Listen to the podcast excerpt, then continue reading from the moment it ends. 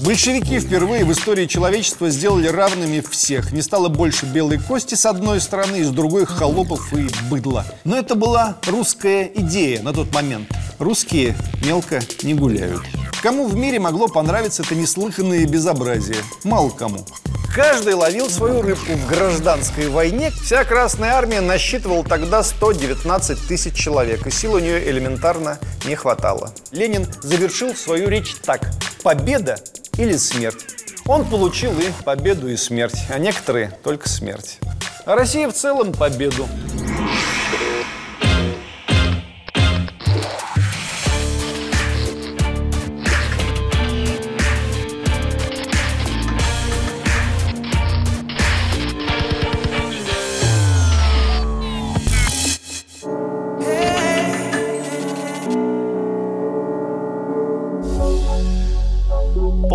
Полномасштабная гражданская война началась в России в марте-апреле 1918 года. Юбилей, можно сказать. Странно, что не отмечаем. Вы думаете, это события давно минувших дней, которые не имеют к нашему времени никакого отношения? Да нет, имеют самое прямое. Основные игроки примерно те же. Тактические задачи меняются, но что-то подозрительно схожее в действиях по отношению к нам, так называемых мировых демократий, все время видится. Большевики, да, подвели Антанту, спору нет. Антанта оправдала свое вторжение на территорию Советской России тем, что мы оставили их в борьбе с Германией. Одна проблема, когда Германия проиграла, союзники продолжили рвать и пилить Россию. Нехорошо получилось. Дело, в сущности, не в Германии. Большевики совершили куда более жуткую вещь, переломившую всю историю человечества – Российские сериалы последних двух-трех десятилетий создали несколько, что ли, превратное отношение к революции. Якобы пришли пьяные матросы, грубые мужики и картавый Троцкий и убили всех хороших людей, чтобы все поломать и сжечь. На самом деле большевики впервые в истории человечества сделали равными всех. Не стало больше белой кости с одной стороны и с другой холопов и быдла. Исчезли сословия, равные права получили все нации. Равные права получили мужчины и женщины. В том самом мире, напомню, где в большей части мировых демократий женщины не имели права голосовать и занимать административные должности еще очень долго. Церковь отделили от государства. Товарищи рабочие, солдаты, крестьяне и все трудящиеся, берите на местах всю власть в руки своих советов. Берегите, храните как зеницу ока. Землю, хлеб, фабрики, орудия, продукты, транспорт. Все это отныне будет всецело вашим, общественным достоянием. Большевики были невиданными, неслыханными, невозможными идеалистами. Они призвали закончить войну и некоторое время пребывали в уверенности, что весь мир последует их примеру. Все говорят, они революцию хотели устроить. Революцию. Как будто это слово что-то объясняет. Они хотели не революцию, они хотели весь мир освободить. Ничего себе заявочка.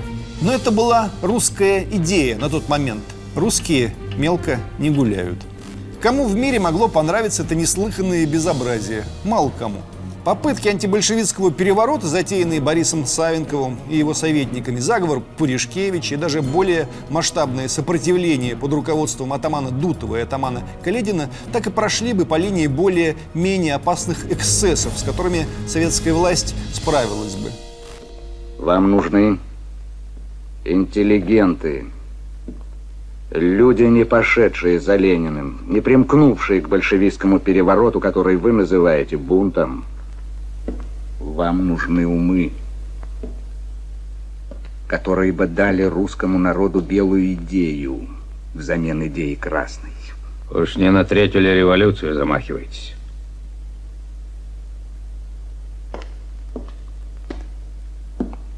На контрреволюцию. В целом население не поддерживало белое движение. Не сказать, что на большевиков все молились, но с ними смирялись и готовы были ждать результатов. Деникин вспоминал события декабря 1917 года. 29-го Каледин собрал правительство, прочитал телеграммы, полученные от генералов Алексеева и Корнилова, сообщил, что для защиты Донской области нашлось на фронте всего лишь 147 штыков и предложил правительству уйти. Положение наше безнадежно. Население не только нас не поддерживает, но настроено к нам враждебно. Сил у нас нет, и сопротивление бесполезно. Я не хочу лишних жертв, лишнего кровопролития. Предлагаю сложить свои полномочия и передать власть в другие руки. Свои полномочия войскового атамана я с себя слагаю. В тот же день Каледин застрелился. К февралю 18-го в мятежи Каледина и Дутова были разбиты. Ледяной поход Корнилова, скорее всего, тоже покончившего жизнь самоубийством или убитого своими же, захлебнулся. Шансов у них не было. Если бы не поход 14 держав на советскую Россию, никакой резни и бойни, затянувшейся не на два, как нас учили, а как минимум года на четыре до 22-го, не было бы. Сначала при аккуратной поддержке послов доброй воли и прочих советников объявили о своей независимости Украина и Молдавия. Закавказский семь провозгласил независимость Закавказья. В основании масштабной антирусской контрреволюции первые камни заложили знаете кто? Английский посол Фрэнсис, английский дипломат Локкарт и французский посол Нуландс. «С» на конце. Не путать с Нуланд, хотя можно и путать. Эти граждане активно поддерживали то, что спустя сто лет стали называть оранжевыми революциями. Большевики, правда, радикально отличались от Януковича, поэтому путь заговоров оказался бесперспективным. Тогда начали действовать радикальнее.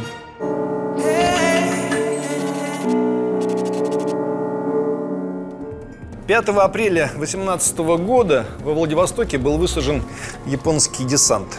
Ленин констатировал – не делайте иллюзий. Японцы наверняка будут наступать. Им, вероятно, помогут все без изъятия союзники.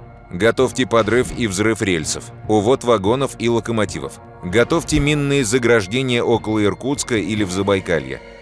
В апреле началась история с 40-тысячным чехословацким корпусом, который, грубо говоря, достался большевикам в наследство от Первой мировой, с которым не знали, что делать. После долгих переговоров решили его сбагрить во Францию.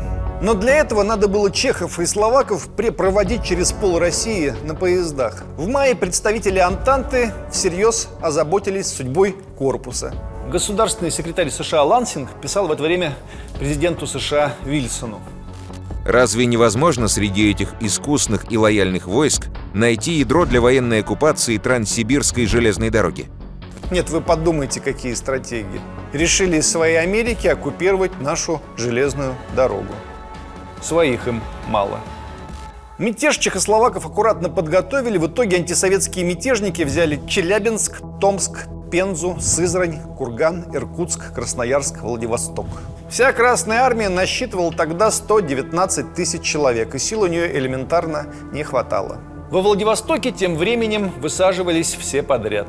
Японцев было 70 тысяч человек, а также помимо чехов и словаков высадились контингент из Великобритании, Франции, Италии, Румынии, Польши и так далее. Только американский экспедиционный корпус насчитывал 11 тысяч человек. Не то, чтобы все пылали желанием воевать с Россией, тут сложнее. Не очень понятно было бы, как ее делить. У всех ведь свои интересы, как бы тут не передраться. США, к примеру, давно рассматривали план эксплуатации богатств Сибири в счет погашения российских долгов, и гражданская война давала возможность этим заняться всерьез. От союзников США требовали согласия на установление своего контроля над Транссибирской железной дорогой. Но японцы были против. Они сами хотели установить собственный контроль. 20 июня 1918 сенатор Шерман, выступая в Конгрессе США, заявил, что Сибирь стоит освоить. Оккупировать и освоить. Сибирь – пшеничное поле и пастбище для скота, имеющие такую же ценность, как и ее минеральные богатства. Да и не только Сибирь, судя по всему.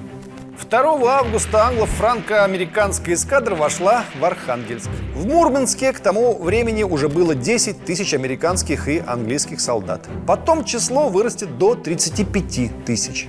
2 июля интервенты взяли Кемь, а 31 июля – Онегу. Вы когда-нибудь слышали о том, что российская эскадра входила в приморские американские города, чтобы установить контроль над их железнодорожными магистралями? Нет, а их входили но при этом у них там есть выражение «русские идут». Here come the Russians. А у нас выражение «американцы идут» нет. Идут и идут. Мало ли кто куда идет. В декабре 2018 года на совещании в Государственном департаменте США была намечена программа экономического освоения России, которая предусматривала вывоз из нашей страны до 200 тысяч тонн товаров только за 3-4 месяца. С российского Дальнего Востока американцы в безумных количествах везли пушнину, золото, лес. На севере тем временем американцы построили концлагеря и посадили туда каждого шестого жителя оккупированных земель. Наши профессиональные страдальцы по большевистским лагерям от чего никогда не печалятся о последствиях оккупации наших территорий демократическими партнерами. Только пакли, льна и кудели американцы и прочие союзники вплоть до канадцев вывезли с нашего севера 304 575 пудов. Характерно, что когда союзники заходили в Архангельск, демократически активные российские граждане, так сказать, креативный класс той поры, встречали союзников с цветами и флагами. А когда едва началось продвижение Красной Армии, союзники бежали из Архангельска, местные жители уже ликовали. Хлебнули цивилизованного правления и все осознали. Есть надежда, что России больше нет необходимости переживать демократическую оккупацию, чтобы понять очевидное. Оккупанты кормят только самих себя. Аборигенов они кормят выборочно. Если аборигены ведут себя плохо, с ними поступают как с индейцами. Выделяют им особые зоны, так сказать, иногда за колючей проволокой. Кто-то скажет, о нет, времена изменились. Ну да, расскажите это в Ираке. Причем я все это говорю как человек, влюбленный в США. Просто если человек любит Америку, это вовсе не означает, что Америка любит его. Америка любит только себя, имеет право. Рассказываем дальше. Колчак расплачивался за услуги, оказываемые интервентами, золотым запасом России с невиданной щедростью. Колчак, как нам показывали в кино, был очень хороший, вылитый актер Хабенский. Однако общая стоимость русского золота, вывезенной американцами, японцами и прочими нашими друзьями, составила 69 миллионов рублей. Сам Колчак признал все долги до Октябрьской России на сумму 16 миллиардов золотых рублей и за этот счет получил оружие. США направили ему 100 тысяч винтовок, 100 пулеметов, 22 полевых орудия, 4,5 миллиона оружейных патронов. Великобритания – оружие и снаряжение на 240 тысяч солдат. Франция передала Колчаку 400 орудий, 1700 пулеметов и 30 аэропланов. И все это только в 1918 году. В 19-м поставки продлились. Убивайте русские люди друг друга, да побольше. Все нам достанется цивилизаторам. Мощное партизанское движение, которое началось в районах, занятых интервентами, особенно на Дальнем Востоке, заставило цивилизаторов беречь своих солдат и больше надеяться на белые движения, которые они кормили, кормили, кормили, раздували, раздували, раздували. Если бы не мировые демократии с их стараниями, мы имели бы совсем иные результаты революции. Не столь катастрофические. Брали то, что считают своим, и немцы. В 18 году немцы оккупировали Крым.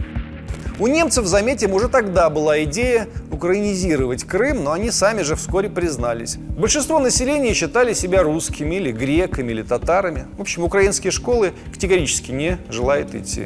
Мы не даем оценки этому факту, мы просто его констатируем. В конце апреля 18 года на Украине пришел к власти Гетман Скоропадский. При Скоропадском из Украины в Германию было вывезено 9 миллионов пудов хлеба и 3,5 миллиона пудов сахара. Немцам подсластили жизнь, чего не скажешь про украинцев. В августе 18 года в Баку из Ирана прибыл отряд английских интервентов под командованием генерала Денстервеля.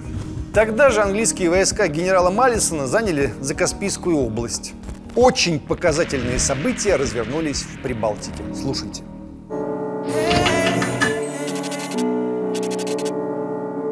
Как в итоге победили в гражданскую войну на территории Прибалтики разнообразные интервенты? Давайте разберемся.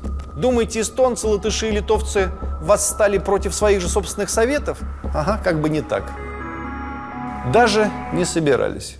Подключились совсем иные силы. 11 марта 19 года немецкие войска взяли Шауляй. 19 апреля того же года поляки начали бои за Вильнюс. По поводу Латвии Антанта договорилась со вчерашним врагом Германии, и 75 тысяч немецких войск пошли катком по этой стране. Знаете, сколько тогда насчитывала белая армия Латвии? 1400 человек. 75 тысяч немцев и 1400 местных. Нормально, да? Детям в Латвии, наверное, этого не рассказывают сегодня. А зря, любопытно же. 22 мая 19 года немцы взяли Ригу. Причем с юго-востока на свободную советскую Латвию одновременно наступали поляки, а с севера – шведские и датские добровольцы. Просто красота. Россию и все бывшие республики Советского Союза уже почти 30 лет почут сериалами про белых офицеров и красных звероватых мужиков. Почему у нас никто не снимает сериалов про эти вот события? Когда в одну Латвию забираются с ногами столько добровольных демократических помощников, которых подавляющее большинство латышей на тот момент категорически не звали в гости. После победы Объединенной демократической коалиции в Латвии 15 тысяч латышей было репрессировано. Музеи пыток этих репрессированных и аллеи их славы, насколько я понимаю, в Риге сегодня отсутствуют. А жаль, тоже ведь люди. Чем красные латыши хуже белых латышей? Да бог их знает. За правду сражались, как они ее понимали. Не самая худшая правда на земле. Но этих репрессированных предпочитают не вспоминать. И мемориалов в их честь не строят. После поражения местной советской власти в Прибалтике Литву, Эстонию Латвию оставили сотни тысяч местных жителей, которые эмигрировали. Мы так много знаем о белом исходе, об эмиграции, а это что, не эмиграция? Если к власти в России пришли белые, был бы тот же самый философский пароход, только на нем отбыли бы Блок, Маяковский, Есенин, Брюсов и прочие симпатизанты большевиков включая плюс-минус миллион красноармейцев. И эти красноармейцы от белогвардейцев ничем не отличались бы. Такие же русские мужики работали бы таксистами и токарями в Париже. И куковали бы Маяковский с Есениным в Париже или в Берлине, а Бонин приезжал бы к ним из Москвы поиздеваться. Что, красная сволочь, доигрались? Ну-ка, спойте, Боже, царя храни. Никогда не представляли себе такую картину? Так представьте, это несложно. Судьба Финляндии и Прибалтики вам в помощь. Там получилось ровно так. И никто там красных щадить даже не собирался. Победителей не судят, проигравших не щадят. Успех, достигнутый объединенными демократиями в Прибалтике, надо было закрепить. Поэтому с июня 2019 года в Латвию стало поступать вооружение из Франции. Поставки были осуществлены на общую сумму в 2,5 миллиона долларов. США снабжали литовскую армию продуктами питания. Вам, говорю, ничего это по-прежнему не напоминает, а то мне опять напоминает. Спасла нас железная воля и железное упрямство большевиков, и то, что большинство народа все-таки пошло за ними. И, конечно же, жесточайшие противоречия внутри наших, так сказать, демократических партнеров. Англия хотела выдворить из Прибалтики немецкие войска, немецкие войска уходить оттуда не желали. Разбив красных, признаем, в Латвии заодно разбили и белых. Эти ведь тоже русские, что им тут делать? Советские вожди начали мучительные переговоры с прибалтийскими государствами о мире. Юденич и Деникин к 19 году находились в наилучшей своей форме, и Антанта делала все, чтобы сорвать переговоры между Москвой и прибалтийскими государствами. И втянуть их в очередной виток войны с Россией, теперь уже наступательной. Прибалтийские режимы еле-еле после стольких поражений устроенного на своей земле террора, естественно, не желали в это втягиваться. Начнешь наступать, а в Риге или в Вильнюсе, или в Таллине опять собственные недобитые краснопузы и советы начнут власть забирать. Такая вот творилась чехарда. Каждый ловил свою рыбку в гражданской войне, которую, это надо вбить намертво, устроили, естественно, не большевики. Или, как минимум, не только большевики. Даром большевикам эта война не сдалась. Они хотели учредить полный мир, устроить всем восьмичасовой рабочий день, национализировать все подряд и потом любоваться раем на земле, который сами себе достроят сознательные граждане. А граждане вместо этого, подзуживаемые интервентами, резали и жгли друг друга на всем пространстве России. К концу 1918 года, когда рухнул заградительный австро-германский кордон, из 400 тысяч действовавшей советской армии 300 тысяч было сковано белыми фронтами, и только 100 тысяч развернулось более чем на тысячу километров от озера Онежского до Орши на Днепре. Этим обстоятельством воспользовалась Польша. Поляки забрали часть украинских и белорусских земель, которые считали своими. Может, не стоило белыми фронтами сковывать большевиков, оказывая Польше невольную помощь? Польша, между прочим, претендовала на большее, собираясь забрать и Литву, и основную часть Белоруссии. Польшу, в свою очередь, поддерживали Франция и Англия. Деникин сам об этом говорит. Поляки, они что, за воссоздание Российской империи воевали? Кто-то в это всерьез верит? Большевики ухитрились тогда, осенью 19 года, договориться о перемирии с польским диктатором Пилсудским, чтобы отогнать Деникина от Киева тем временем. Теперь досужие мечтатели от чего-то утверждают, что поляки предали Деникина, потому что тот был против независимости Польши, а большевики якобы за. Полная ерунда. Деникин сам об этом пишет, цитирую, «Мое признание независимости Польши было полным и безоговорочным». И это зафиксировано во множестве документов. Вы, кстати, знаете, как Польша получила независимость? А то многие думают, что ей большевики выдали мандат на свободу. Нет, ничего не выдавали. Польское государство возродилось еще в 16 году в результате отступления царской армии. Уже во время гражданской на приеме польских послов Деникин говорил, цитирую, «подымаю бокал за возрождение Польши и за наш будущий кровный союз». Зачем же поляки оставили тогда Деникина наедине с большевиками?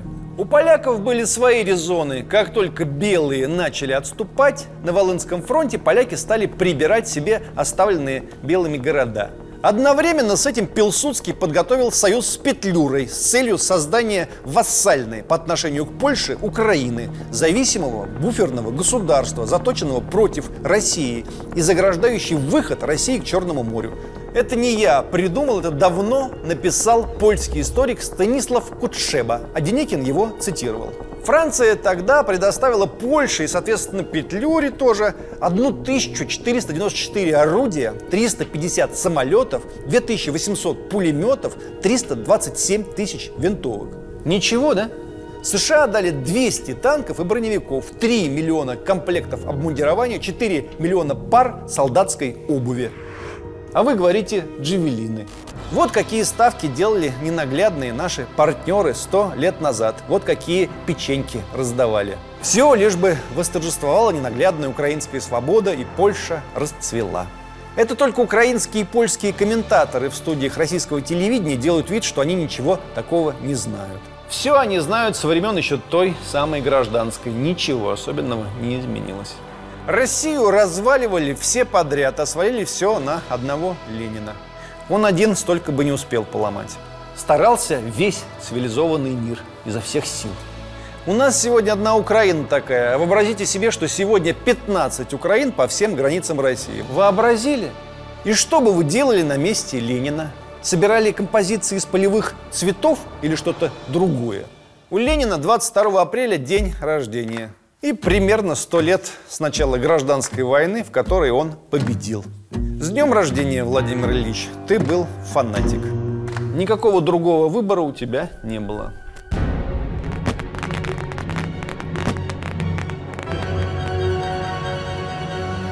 Выступая еще в 17 году перед рабочими Петрограда, Ленин завершил свою речь так.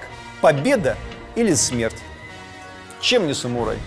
Он получил и победу, и смерть, а некоторые только смерть. А Россия в целом победу. Это мое личное мнение, если у вас другое, это нормально. Лишь бы интервенты вновь не заявились нас спасать по зову очередных белых генералов или буржуазной элиты. С остальными мы справимся.